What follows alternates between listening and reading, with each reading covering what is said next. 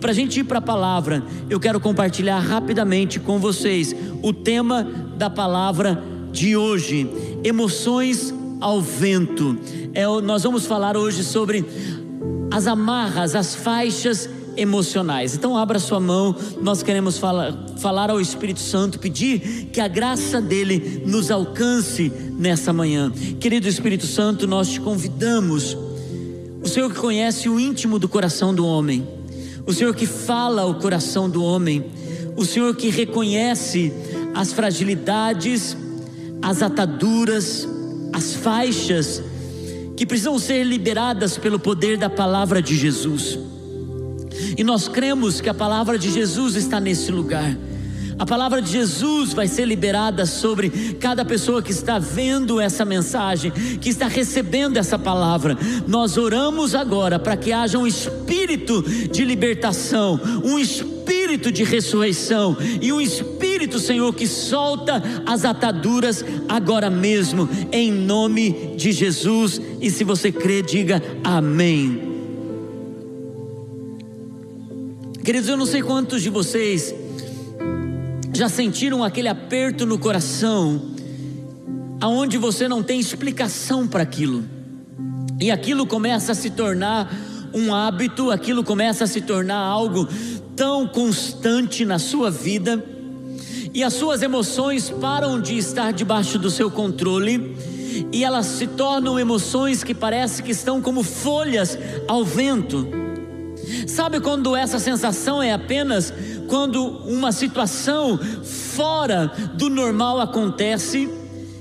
Mas você imagina pessoas que começam a passar por emoções que estão sempre jogadas ao vento o coração que parece estar sempre com um aperto. Imagine uma pessoa que passa o tempo todo dessa forma. O livro de Provérbios, no capítulo 15, no versículo 13, ele diz assim: Provérbios, capítulo 15, versículo 13, diz que a alegria do coração ela transparece no rosto. A gente não consegue ver agora, porque você está com o rosto coberto.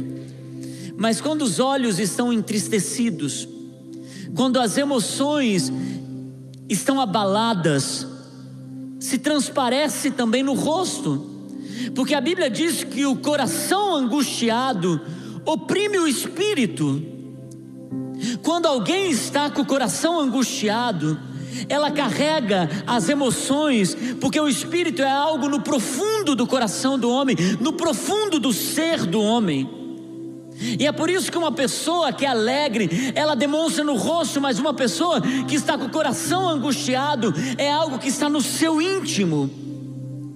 E eu quero compartilhar com vocês sobre essa verdade, usando uma guerra espiritual, usando uma batalha espiritual, porque as emoções que são lançadas ao vento, o aperto que está no coração, tem a ver com uma batalha espiritual. É uma guerra no espírito, é uma guerra no espírito. E é uma guerra no mundo espiritual. Não adianta apenas você buscar psicólogo, o que eu não estou de, de, nenhuma forma condenando, inclusive aconselhamos depois de alguns momentos de aconselhamento pastoral, nós falamos, a parte espiritual nós fazemos, agora você precisa de um profissional para que te dê ajuda, para que faça terapia, para que você possa encontrar o seu verdadeiro eu. A igreja é parte. Quando nós oramos por uma pessoa para por cura, nós dizemos procure um médico, talvez tenha um tratamento.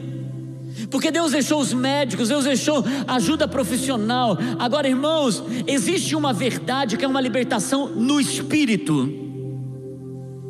Existe algo que o homem pode ajudar, mas existe algo que só Deus pode fazer na emoção do ser humano. Só Deus pode trazer verdadeira libertação. E eu ouso dizer, quando Deus começa a operar, quando Deus começa a trabalhar no coração do homem, na maioria das vezes, se faz desnecessário algumas ajudas externas. Vamos para Isaías capítulo 7. É um texto que aparentemente parece ser difícil de compreensão, então por isso eu vou pedir para que você mantenha o seu, o seu celular aberto, a sua Bíblia em papel aberta, para que você possa acompanhar esse texto bíblico, anotar, porque existem muitas verdades do céu para a sua vida nesse dia. Isaías capítulo 7, versículo 1 e 9. Nós não vamos ter tempo de chegar ao final desse, desse capítulo, mas o final desse capítulo, depois que é restaurada as emoções, depois que Deus entra com uma provisão para restaurar a emoção desse povo, ele entrega uma promessa do Emanuel. Esse é o versículo, esse é o capítulo do profeta Isaías, que ele ouve a voz do nascimento do Emanuel através de uma virgem. Nós não vamos entrar nisso porque nós não teremos tempo hoje de fazer isso. Mas esse capítulo é muito querido. Esse capítulo, ele é muito amado por todas as últimas gerações que passaram. Há uma atenção especial para esse capítulo do profeta Isaías, mas eles estão enfrentando uma guerra. E depois que a guerra sopra, que a guerra passa, vem uma palavra profética sobre o futuro, e é isso que eu creio sobre as suas emoções. Depois que tudo isso passar, você vai ter um vislumbre do teu futuro. Depois que você deixar as suas emoções pararem de ser lançadas ao vento, haverá um deslumbre sobre o futuro, uma visão sobre o teu futuro. Você vai ver a tua identidade debaixo de equilíbrio em Deus, debaixo de uma graça do Senhor. Então, você será uma pessoa segura, uma pessoa firme, uma pessoa que tem controle e sabe controlar as suas emoções. A Bíblia diz em Isaías capítulo 7, versículo 1 em diante: diz assim: ó, quando Acas, filho de Jotão e neto de Uzias, era rei de Judá, o rei Rezim da Síria e Peca, filho de Remalias, rei de Israel, atacaram Jerusalém. Atacaram Jerusalém. Coloque-se no lugar de Jerusalém. Coloque o seu nome no lugar de Jerusalém. Mas não puderam vencê-la. Não puderam vencer você. Informaram ao rei: a Síria montou acampamento, e essa é uma estratégia de guerra emocional. Montar acampamento em volta de você. Montar acampamento em Efraim, que é o mesmo que Israel. Com isso, o coração de Acás e do seu povo. Por isso que é uma guerra emocional que ataca você e a sua família. O coração de acaso do seu povo agitou-se como árvores da floresta agitam-se com o vento. E é isso que quando um acampamento, uma pressão, algo acontece ao nosso redor, parece que a nossa vida está como árvore ao vento. A Bíblia a mensagem, ela diz assim: algo aconteceu aqui que eles pareciam como árvores no meio da tempestade. A Bíblia, na nova versão a, a Almeida, diz assim: que eles pareciam que o coração estava, de tão atribulados que eles estavam, que eles pareciam como árvores no bosque sopradas pelo vento. Vamos continuar o texto. E a palavra continua dizendo: Então o Senhor disse a Isaías, ao amigo, ao profeta: saia e leva o seu filho Sear Jazub. Eu já digo o que isso significa. Vão encontrar-se com Acas no final do aqueduto do açude superior. Preste atenção nisso. Na estrada que vai para o campo do lavandeiro, diga a ele: tenha cuidado, acalme-se e não tenha medo, que o seu coração não desanime.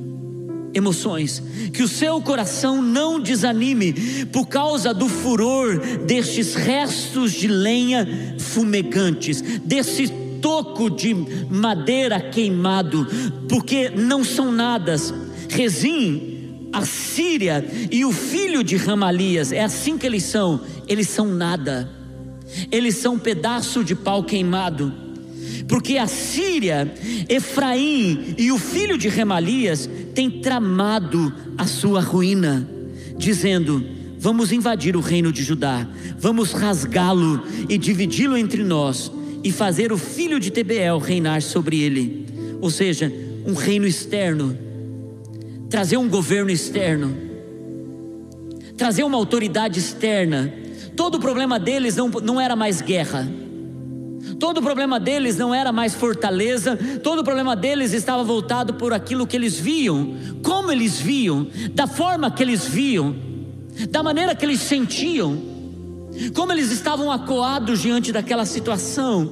E então, no versículo 7, e esse versículo é muito importante, assim diz o soberano Senhor: não será assim. E é por isso quando a palavra de Deus vem, gente, quando a palavra de Deus alcança suas emoções, quando a palavra de Deus penetra o túmulo de Lázaro, quando a palavra de Deus dá ordem para que as amarras sejam tiradas para que o amigo apareça.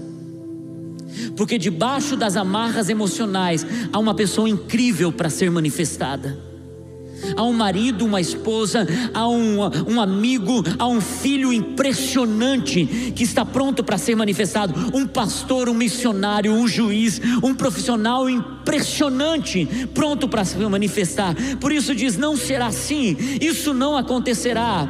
É Deus falando, pois a cabeça da Síria é Damasco e a cabeça de Damasco é Rezim. Em 65 anos, Efraim ficará muito arruinado para ser um povo. A cabeça de Efraim é Samaria, e a cabeça de Samaria é o filho de Remalias. Se vocês, agora vem a palavra para esse ano, se vocês não ficarem firmes na fé, porque as emoções, a base dela está na fé. A base das nossas emoções está numa atitude de fé. Se vocês não ficarem firmes na fé, com certeza não resistirão. E é por isso que eu vejo quantas pessoas que não resistiram, deixaram a voz que tirou a estabilidade, que manipulou as emoções, fragilizar de tal forma que ela não ouviu a voz de Deus ela passou a ter tanta pressão que ela precisou de uma ajuda profissional e ela acabou indo para um lugar de tantos remédios. E a depressão a trancou em um lugar tão escuro da sua alma, e ela não vive mais livre. E é por isso que esse é um tempo em que nós precisamos ouvir a voz de Deus que continua dizendo: removam as amarras, a libertação de dentro para fora, a cura emocional de dentro para fora. Queridos, nós vemos aqui os reis que uniram forças para tomar Jerusalém. Nós vemos aqui esses nomes que diz que eles se uniram um ao outro para governar Jerusalém, para entrar para dentro das fortalezas de Jerusalém. E é por isso que quando as emoções tomam força, elas vão pegando situação financeira, que gruda a situação no casamento, que gruda com o problema da rejeição, que fica ecoando lá das coisas da sua infância, que entra com lugar aonde você não se encontra no seu eu interior, na sua masculinidade ou na sua feminilidade, na sua paternidade ou maternidade. Você não consegue se encontrar nesse lugar e de repente vem uma avalanche e coisas começam a se unir para tomar o teu coração, para tomar as suas emoções. Mas eu quero dizer, a última palavra ela vem de Deus. Podem se unir todo esse tipo de lançamento como um míssil sobre o teu coração, mas a última palavra ela vem de Deus. O que aconteceu com Jerusalém? Eles receberam ameaças. O que aconteceu com Jerusalém é que eles ouviram mentiras. O que aconteceu com Jerusalém é que eles tiveram manipulação da verdade. E quando uma emoção começa a ficar fora do controle, essas coisas começam a acontecer. Você se sente ameaçado. E a ameaça nunca é externa, é interna na maioria das vezes. Você troca a verdade pela mentira. Irmãos, a mentira é o oposto da verdade. E a manipulação, manipulação de quem você é, da sua identidade, da sua história, da verdade de Deus na sua vida e toda essa estratégia do inimigo é porque o inimigo sabe que ele não pode te tomar à força. Ele já sabe que ele não pode entrar e fazer a bagunça que ele quer dentro de você. E quando ele sabe e ele percebe que ele não pode destruir você, o que ele faz? Ele começa a manipular para que você mesmo se autodestrua. E a manipulação do inimigo é porque ele sabe que há uma força de Deus em você, porque você entregou a sua vida para Cristo. Então ele começa a atacar para manipular a verdade, para fazer ameaças infundadas. E quando você deixa de ouvir a voz de Deus, quando você para de ouvir as verdades do eterno, você se torna manipulável, cheio de Deus, você ama Deus, e quando Ele consegue destruir alguém, Ele manipula as suas emoções, Ele manipula a sua visão, Ele manipula os seus sentimentos.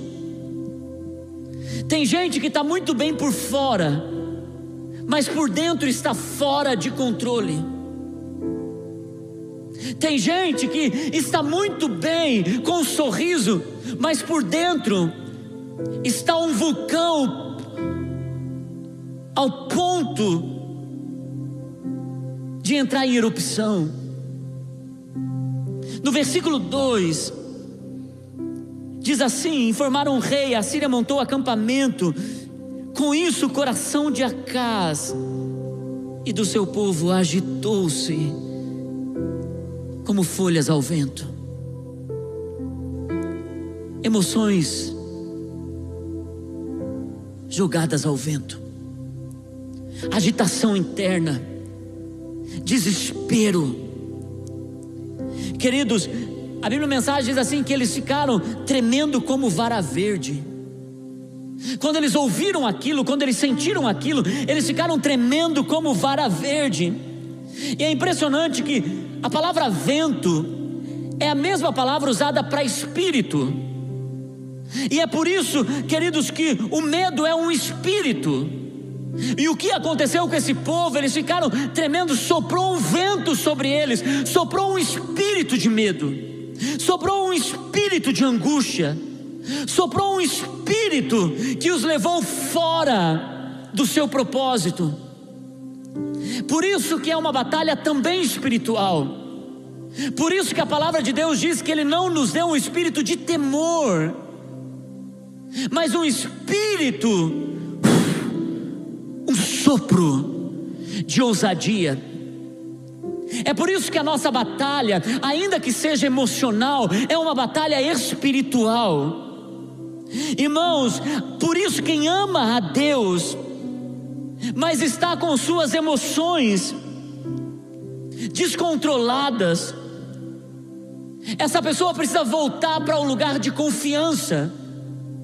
Ela, essa pessoa precisa voltar para o lugar para ouvir a Deus e cortar o que impede a fé.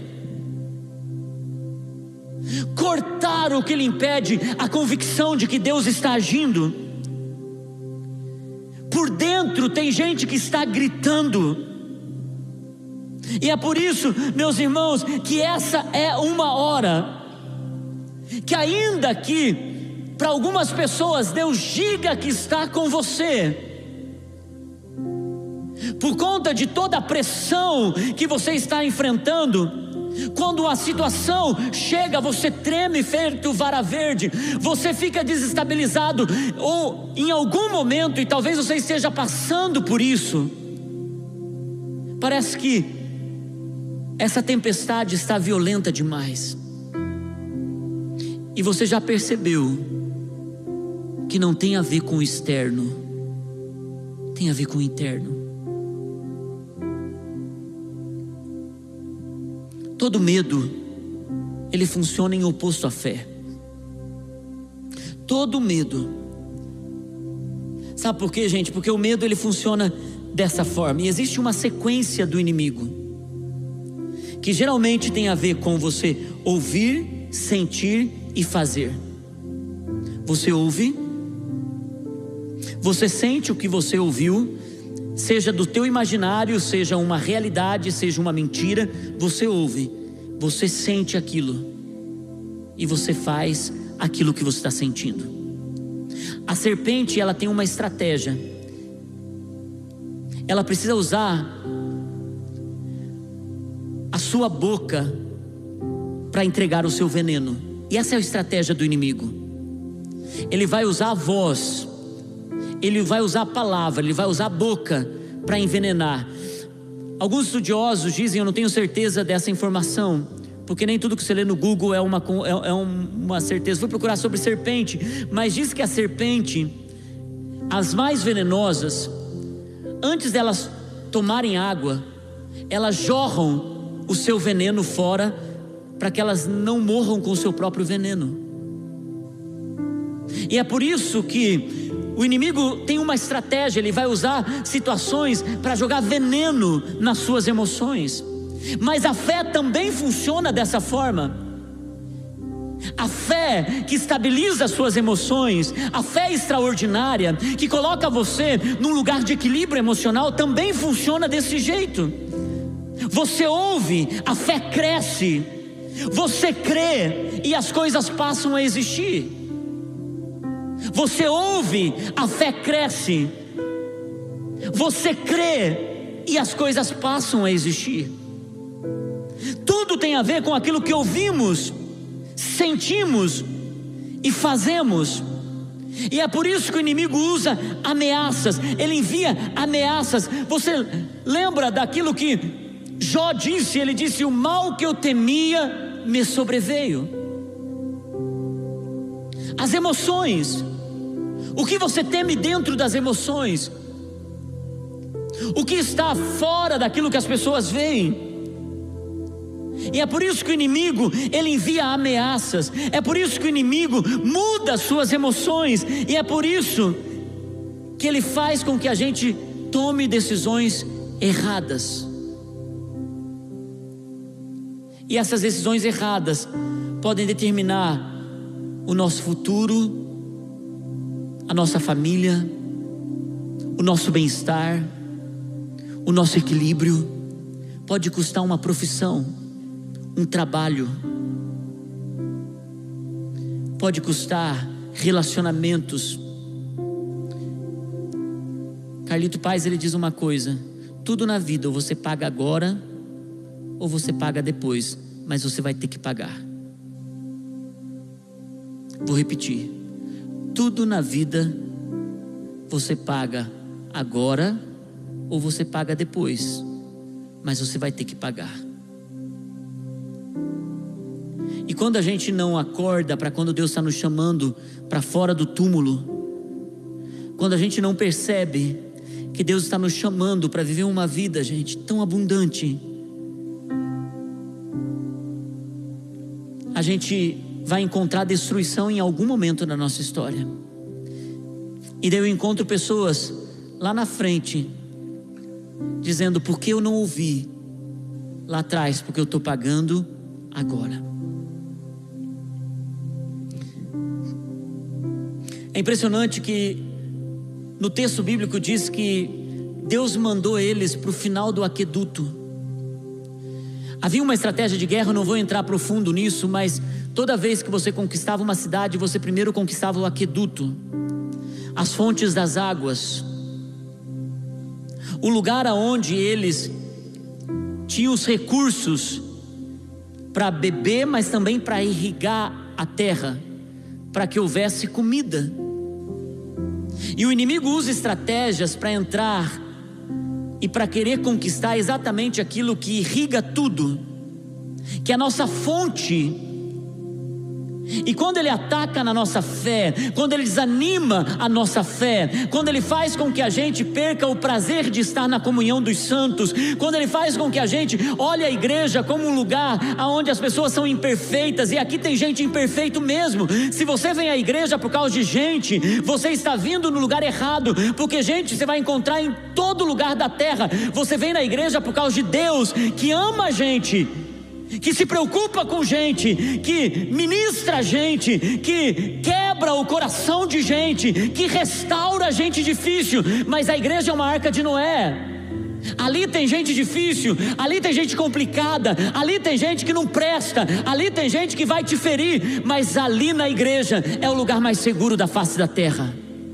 É o lugar onde você vai sentir a presença de Deus, e é por isso que muitas vezes o inimigo, para destruir nossas emoções, ele destrói a nossa visão de Deus, que é a nossa fonte, quem, irriga a nossa, a nossa comida, o nosso prazer diário.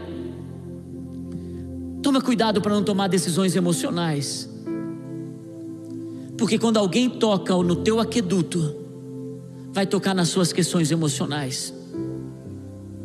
Queridos, por isso que posição emocional é uma questão de posição espiritual. Eu vou te dar algumas chaves nessa manhã. Eu vou te dar algumas chaves hoje para que você possa controlar as suas emoções. E são chaves que vão te ajudar por toda a sua vida. Irmãos, o que eu estou pregando aqui é fruto de uma jornada tão profunda em Deus. Eu não vou ter tempo de compartilhar com vocês hoje porque eu quero que você receba a essência dessa palavra. Mas nós queremos transformar essa série em um livro. O ano passado eu passei um dos momentos mais difíceis da minha história, mas um dos momentos mais curadores da minha história. Eu entrei em um lugar emocional que eu senti esses ataques que o inimigo fez a Jerusalém. E como pastor, eu nunca pensei que eu poderia passar por um momento de tanto desafio emocional. Eu voltei de uma viagem destruído emocionalmente. O inimigo me atacou de uma forma tão profunda e eu não percebi isso, porque por fora estava bem, mas por dentro ele estava lançando as suas manipulações, as suas mentiras. Não tinha a ver com pecado, mas tinha a ver com uma visão tão equivocada, primeiro de Deus, das pessoas que me cercavam.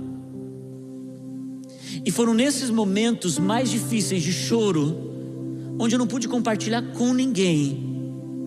Uma pessoa me ajudou. Uma pessoa foi profeta sobre a minha vida.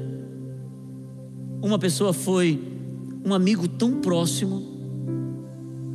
Uma pessoa que chorou comigo que passava muitas madrugadas chorando comigo. Uma pessoa que me lembrava das promessas e uma pessoa que me fazia levantar da cama e vir pregar depois de noites de choro. Se não fosse a minha esposa, essa amiga, essa profeta, essa mulher que me sustentou, que me fez ver além, que me fez olhar fora das manipulações do inimigo. E nasceram as mensagens do ano passado, talvez mais curadoras dessa igreja. Mas foram momentos em que eu nunca pensei, porque eu sou um sanguíneo, as coisas para mim passam muito rápido. Uma pessoa pode ter me ferido ontem e hoje ela pode ser a minha melhor amiga. Eu não guardo coisas, eu não fico trazendo o passado, mas o inimigo manipulou tantas mentiras. Estabeleceu, ele colocou aquilo, eu parecia como folha ao vento. E essas chaves que eu vou dar para vocês hoje, foram chaves que colocaram as minhas emoções em controle, que puderam me resgatar de novo para o meu senso de destino, de propósito. E eu também aprendi a nunca mais julgar pessoas que passam por esses momentos, porque eu achava que era, essa pessoa não tinha fé, era fraca emocionalmente, essa pessoa era uma pessoa muito frágil emocionalmente, e de repente eu me vi nessa situação. O mal que eu temia me sobreveio. E eu entrei num lugar tão profundo da minha alma e eu percebi que não era por falta de amor a Deus, porque eu amava Deus. Não tinha a ver com pecado, porque eu não estava em pecado, apesar da aquele pensamento ter se tornado uma fortaleza de pecado na minha vida, porque toda vez que eu me vejo fora do propósito de Deus, eu estou pecando contra Deus. Mas não havia pecado de moralidade. Mas os meus lábios proferiam coisas a meu respeito que eram inverdades. Eu parei a vida, não. Eu mostrei para alguém, não. Até porque aquele não era o momento de expor meu coração. Eu confio na minha equipe, mas não era o momento de eu falar para eles. Porque eu precisava ir pelo que a palavra de Deus nos ajuda nesse processo. E eu quero dar essas chaves para vocês. Chaves preciosas. Primeira chave: ande com as pessoas certas. A primeira chave para vencer questões emocionais.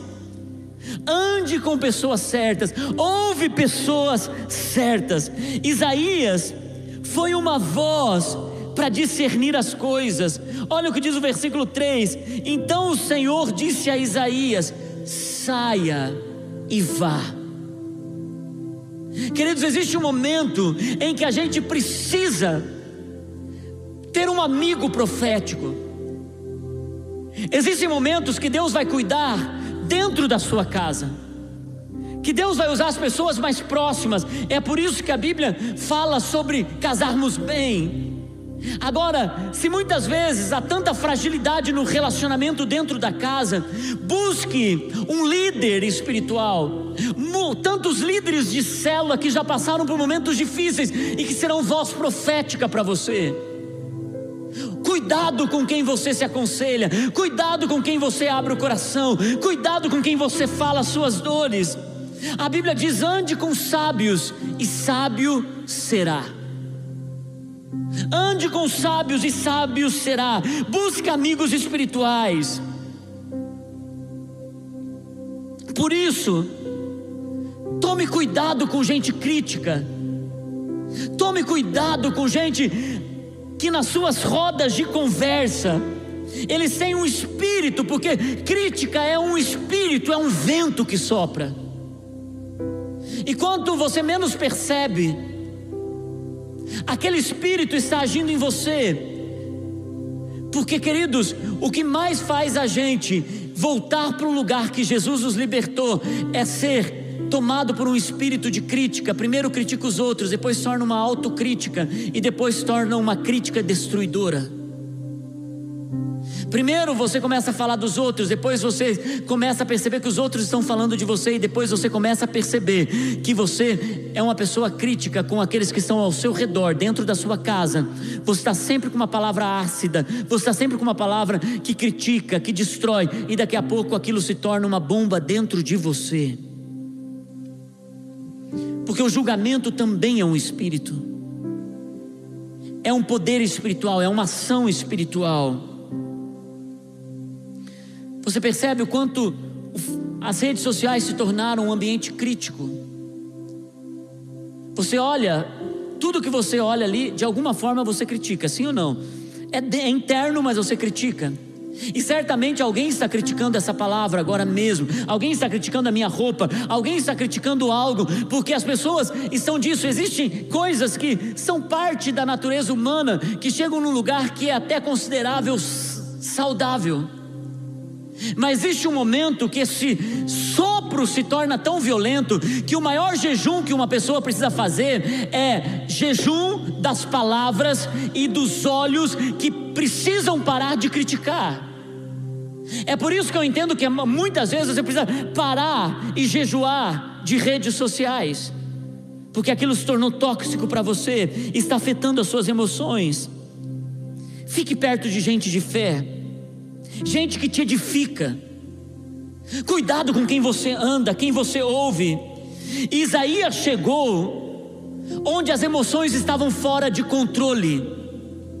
Isaías, o amigo de Deus, chegou, o profeta chegou, onde as emoções estavam fora de controle, e é por isso, irmãos, eu oro para que você não apenas seja removido das suas faixas, mas que você seja um removedor de faixas. Eu oro para que a igreja sejam amigos de Deus, ao ponto de ir aonde as emoções estão fora de controle, que essa palavra alcance aonde você está fora de controle. Irmãos, esse é o momento essa é a hora de você ser livre para você libertar. Tem gente que ajuda você a se manter no mesmo lugar. Selecione quem vai falar ao seu coração. Seja amigos de, seja colegas de todos e amigos de poucos. Jesus amou a todos mas foi amigo de doze. Ele andou com doze. Ele não fez acepção de pessoas. Ele sabia que tinha um propósito e ele precisava andar por aquele propósito. Eu tive que tomar muito cuidado, até naquilo que eu assistia no meu período de maior crise, porque tinham coisas que não eram para aqueles momentos, pregadores que não podiam afirmar aquilo que eu estava quebrando na minha vida. Porque se você decidir andar pela extrema graça, você vai encontrar pessoas que vão dizer: façam o que você quer e vão usar a Bíblia para fazer o que você quer. Se você quiser ir para o radicalismo, vão ter pessoas que vão dizer: se você cortar o cabelo, se a lei, você vai ser mais abençoado, porque esse é o temor. Existem momentos na nossa vida, e por isso que nenhum pastor pode dizer o que você pode ouvir ou não, mas há um filtro para cuidar das suas emoções, para quebrar o espírito de julgamento e de crítica. Segunda chave, irmãos, que eu quero entregar para vocês hoje, volte às suas promessas. O versículo 3 diz assim: Então o Senhor disse a Isaías: saia e leve o seu filho Sear Jazube. Sear Jazube é uma palavra profética que Deus entregou para Isaías quando ele teve o seu filho. Ele disse: Esse filho é uma promessa, e essa promessa significa um remanescente voltará. É isso que significa Gear Sarub. O remanescente voltará. E é por isso que Deus disse: quando você for enfrentar esse povo que está com as emoções balançadas ao vento, jogadas ao vento, traga a promessa Traga o que eu falei com você, Isaías. Irmãos, é por isso que o que Deus prometeu, o inimigo não deixará no caminho, o inimigo não vai roubar. Por quê? Porque em momentos de maiores crises emocionais, na verdade é um roubo do inimigo.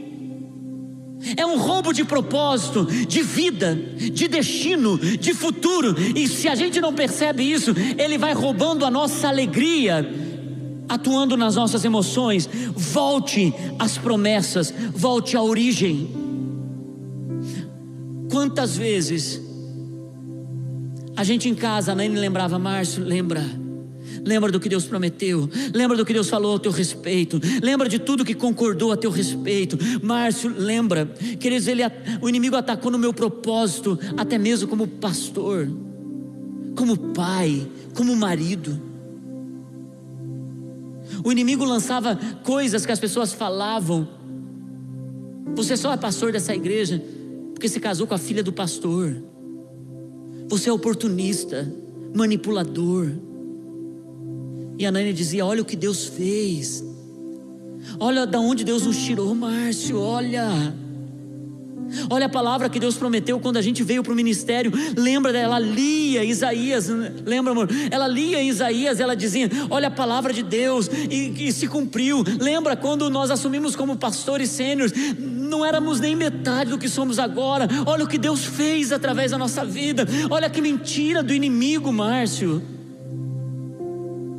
E sabe, irmãos, resgatar a palavra profética cura as mentiras do inimigo, cura a manipulação do inferno. Volte aos seus sonhos, aos sonhos do início. Escreva o sonho de novo. Lembra das promessas de novo. Eu sempre digo que a palavra de Deus numa congregação, ela é semente para agora ou semente para o futuro. Ou é algo que você vai plantar e comer agora, ou é uma verdade que vai guardar o seu coração para o futuro. Talvez essa palavra vai alcançar alguns de vocês só lá na frente, mas é palavra de Deus, irmãos, eu tenho certeza disso. Você pode dizer amém? Terceira chave que eu quero entregar para você hoje. Tome domínio sobre as suas emoções. Olha o versículo 4. Olha o que diz aqui o versículo 4. Diga a ele: tenha cuidado, acalme-se e não tenha medo. E agora vem a bomba espiritual: que o seu coração não se desanime. Queridos, existe uma imposição, essa palavra diz assim, ó, que você faça isso. Quando um pai diz assim, olha, que você tome cuidado, porque senão o couro vai esquentar. Eles tomam cuidado ou não tomam? Aqui o que Deus estava dizendo, Ele estava dizendo, que o seu coração. Ele disse antes, Ele disse: olha, tenha cuidado, acalme-se e não tenha medo, mas que o seu coração não desanime. Queridos, porque tomar controle das emoções é uma decisão, diga comigo, decisão. Tomar controle sobre as emoções é uma decisão, como amar é uma decisão. Amar quando você está com ódio. Amar quando você quer matar. Já passaram por isso? Amar quando você quer falar poucas e boas para aquela pessoa. Mudar também é uma decisão. Mudar quem você é. Mudança de mente é uma decisão. Mudar seus comportamentos é uma decisão. Então, nós precisamos tomar controle das nossas decisões, das nossas emoções. Amar mesmo quando você está com raiva, amar mesmo quando você está com ódio. Decisão de crer, tomar uma decisão de acreditar no que Deus prometeu, tomar uma decisão de não ter medo, tomar uma decisão de entrar em uma ação de coragem, tomar uma decisão, tomar uma decisão de controlar as suas emoções. Irmãos, no começo do nosso casamento eu era tão irado, eu era tão mal nas minhas palavras. Eu era tão difícil no trato com a Naine. Dois jovens, eu querendo mostrar que eu tinha autoridade, eu querendo mostrar quem mandava era eu, e eu usava de palavras muito duras, e eu era muito grosseiro. Um dia uma pessoa, eh, ouvindo isso num dos nossos reencontros, falou: Pastor, eu não posso acreditar que você é essa pessoa. Eu digo: Nem eu. Porque a coisa mais bonita na obra do Espírito Santo é transformar lixo em joia preciosa. Essa é a obra mais poderosa, é a coisa mais bela que existe. É fazer do nada alguém para a glória de Deus. E eu me lembro que um dia a Nani chegou para mim e ela disse assim: Amor, eu não aguento mais. Nem era amor que ela me chamou, com certeza. Ela disse: Ei, eu não aguento mais. Você está destruindo quem eu sou. Irmãos, eu sabia quando ela estava nos momentos mais frágeis e a gente estava brigando, eu sabia usar o pior que ela tinha para poder lembrar ela os erros que ela tinha. Eu sabia entrar nos pontos que mais feriam ela. Sabe quando você toca num assunto na mesa de almoço de domingo com a sua família e você sabe que aquele é um ponto que não dá para tocar porque aquela pessoa fica chateada ou ela já. Tem gente que sabe o ponto fraco do outro. Eu sabia o ponto fraco da Naine. Eu apertava aquela ferida. Eu era iracundo. Até que um dia, numa conversa com ela, ela disse: Eu não aguento mais. Eu prefiro voltar para casa dos meus pais do que viver debaixo de um jugo como esse. E na hora alguma coisa aconteceu. Porque quando você tem a semente de Deus, ela manifesta na hora certa. Por isso, ter amigos, ter pessoas que falam a verdade, ter pessoas que. E as crises, elas podem te levar para dentro do caos, ou elas podem te levar para consertar aquele caos. A crise não é ruim em si. Irmãos, e aquela crise me tirou daquele caos. E eu tive uma posição, eu tive uma decisão. Eu olhei nos olhos dela e eu disse: Eu te amo, eu não sei o que há comigo. Eu vou precisar me curar, vou precisar me tratar, mas o que eu puder fazer, eu não vou mais usar essas palavras, eu não vou mais ter essas atitudes, mas eu preciso que você me ajude nesse processo. E algumas vezes que eu falhei prime no primeiro ano da caminhada, ela dizia: Ei, você está voltando a ser como você era antes. E eu reconstruía, eu recomeçava. E você pode perguntar para ela, diante de Deus, quem eu sou hoje. Porque uma decisão de mudança, o homem é que tem que fazer, não é Deus. Tem gente que já se converteu, está na obra do Espírito Santo e ele disse mude e a pessoa não mude, não muda. Tenha outra atitude, a pessoa não tem. A obra já está dentro de você. Manifesta, irmão. Manifesta essa obra. Por isso, tome a decisão de não gritar. Tome a decisão de não criticar. Tome a decisão de se calar. Tome a decisão de controlar as suas emoções. Irmãos, a carne, ela deseja três tipos de coisas. Na maioria das vezes, a carne aponta para isso, para comida, a vontade que você tem de comer coisas, para o sexo os desejos, as vontades, que muitas vezes são canalizadas da forma certa para dentro do casamento, e quando é para a forma errada, é destruidor, e a carne, ela manifesta através dos seus sonhos, suas projeções. Jesus enfrentou isso também. Jesus, quando enfrentou a comida, ele jejuou. Quando ele enfrentou a pressão sexual, ele decidiu ser santo. E quando ele enfrentou as projeções, os sonhos, ele decidiu vigiar, ser vigilante. É por isso que eu chamei a igreja semana passada para jejuar, porque a mente e as emoções elas são vencidas no jejum. É por isso que eu pedi para que vocês lessem aquele livro, para que vocês possam fortalecer-se em jejum. Eu estou indo para o final. Essas próximas chaves que eu vou te dar serão segredos para a sua vida, irmãos minimize os problemas, não aumente os seus problemas. Minimize, não agiganteie, eu não sei se a palavra está certa, os seus problemas. Nós fazemos as coisas maiores do que elas são.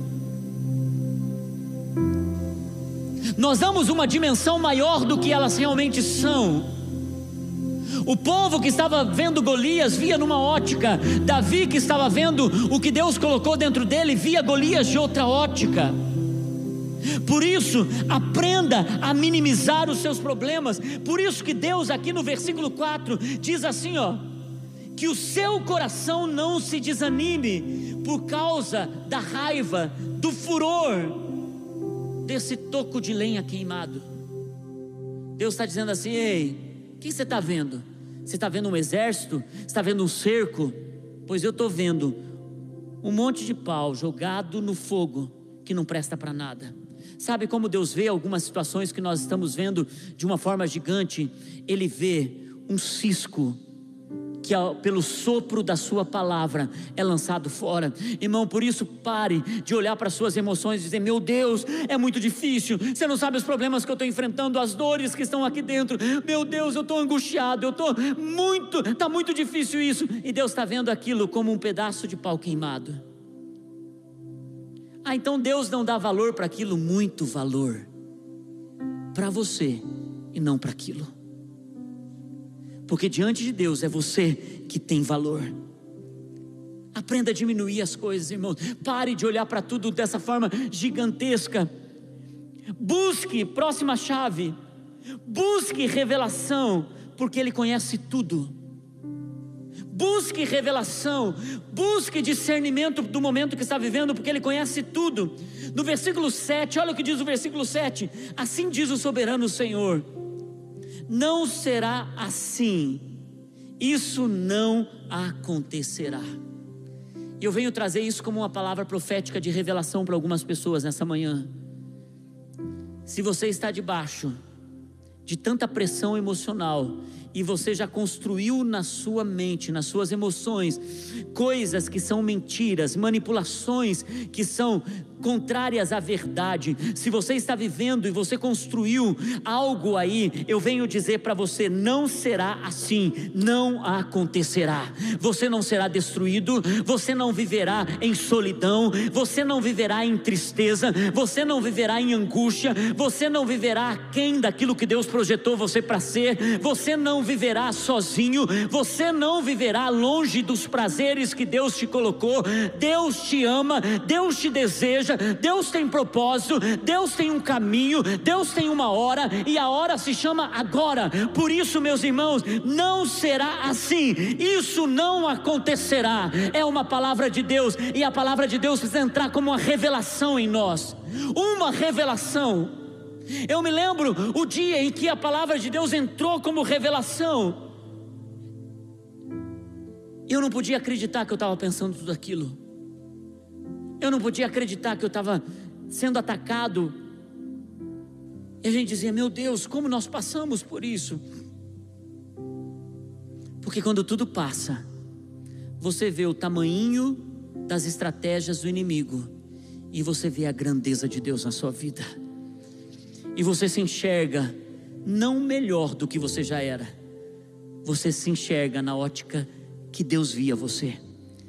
Porque, irmãos, deixa eu dizer uma coisa: Deus nunca deixou de ver você como você é nos momentos mais duros emocionais que você já enfrentou. Nos momentos mais difíceis, Ele não mudou e diz: É, realmente, você é bom, mas você é fraco. Você é bom, mas você é bem inconstante. Deus nunca te viu desse jeito. Porque Ele sabe quando a faixa for tirada, o amigo vai aparecer. O amigo vai aparecer. Eu queria tanto poder ver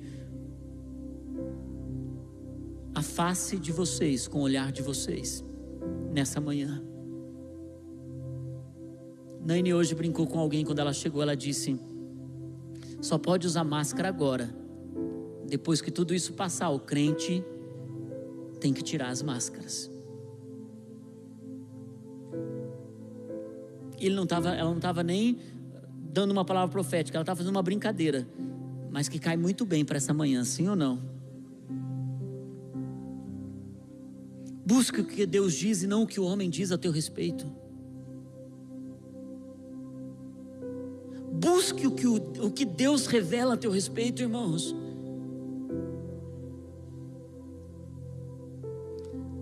Busque o que Deus falou, quem você é. E essa palavra continua tão verdadeira. E por último, a última chave é o que Deus te entregou na virada desse ano. Versículo 9.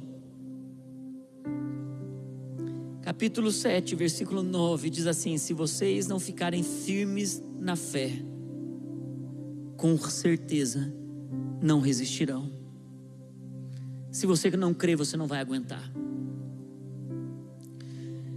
Bem nessa época que a gente estava enfrentando essa crise, mas a crise era mais minha, mas é aquilo que o texto diz. Ele diz: o coração foi abalado do rei e do seu povo, porque quando toca alguém, toca todos ao redor. A Nani também disse: amor, tem alguma coisa muito esquisita nas suas emoções. Porque você nunca foi uma pessoa assim. Ela marcou uma consulta com o médico, fizemos 100 exames, 100 em número de exames. Me vasculharam de cima a baixo. Quando eu cheguei no médico, eu estava com taquicardia.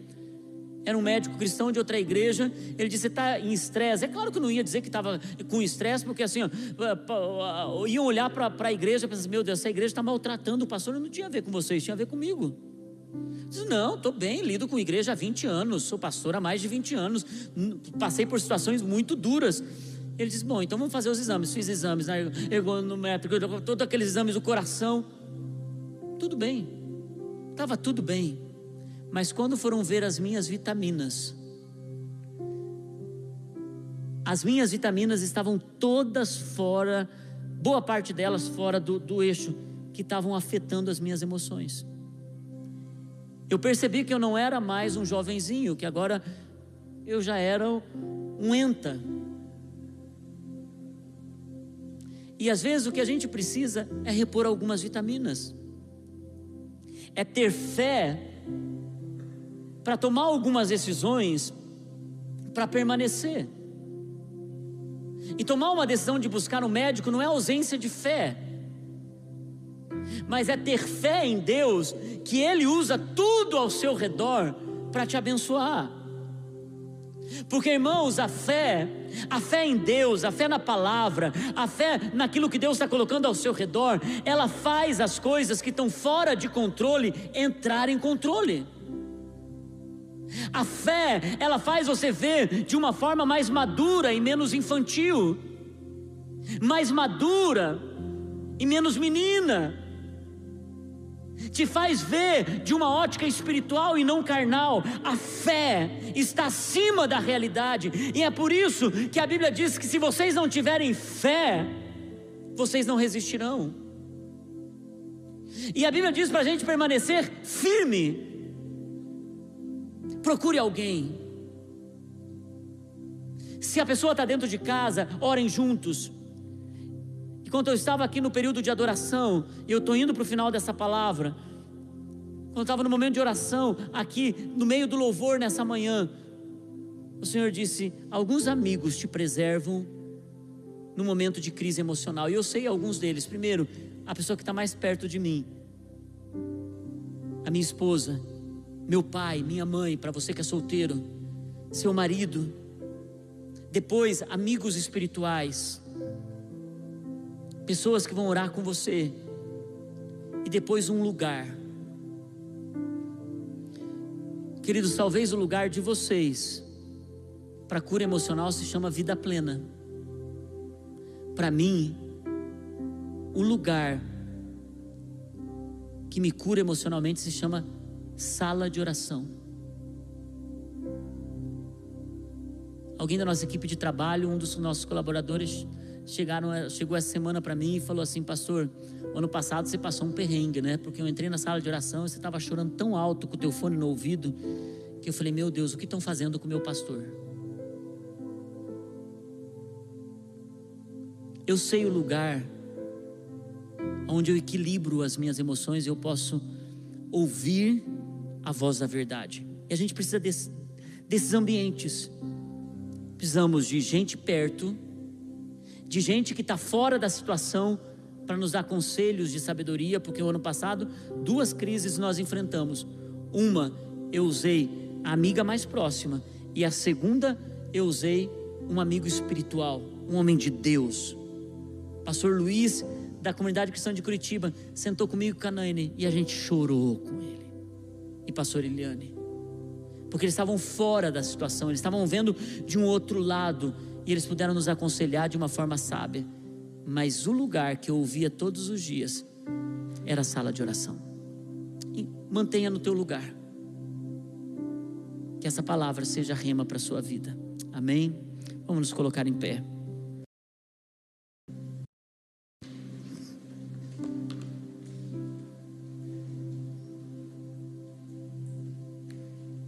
Abra suas mãos onde você está. Eu gostaria de chamá-los ao altar, mas eu não posso. Mas tem o altar de Deus dentro do teu coração. E se você se derrama diante dele, se você se entrega diante dele, se você sacrifica quem você é nesse altar, Deus calibra e coloca tudo em ordem as suas emoções, a sua visão e as suas ações. Talvez essa é uma semana de você começar um jejum para colocar suas emoções diante do Senhor. Talvez essa semana seja o momento de você jejuar de palavras, daquilo que você vê, mas talvez de comida mesmo. Talvez a semana seja o momento de você voltar para a promessa, de você ir para a palavra. Talvez está enfrentando situações emocionais que precisa de ajuda e você nunca fala. Porque você tem medo de como vão te avaliar. Guardar não é o caminho, esconder não é o caminho, lidar com isso sozinho não é o caminho.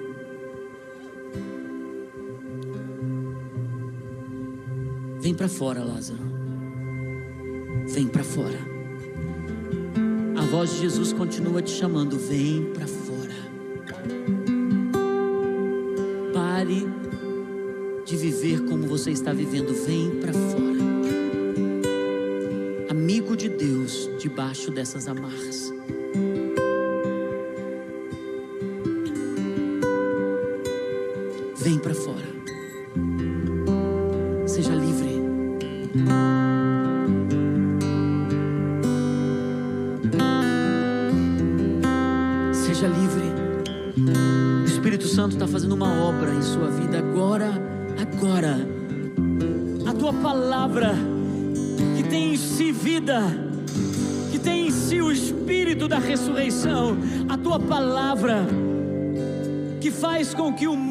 Reviva, que o cego veja, que caminhos mudem, que corações se quebrantem, que pecadores se convertam. A tua palavra, Senhor, agora, fiel, eficaz, penetre os nossos corações e e construa as bases fortes para tudo que o Senhor tem para nossa vida. Eu declaro, Senhor, que hoje começa um novo tempo e é uma decisão em nome de Jesus. Amém, amém e amém. Aleluia. Amém. É uma decisão, é uma decisão.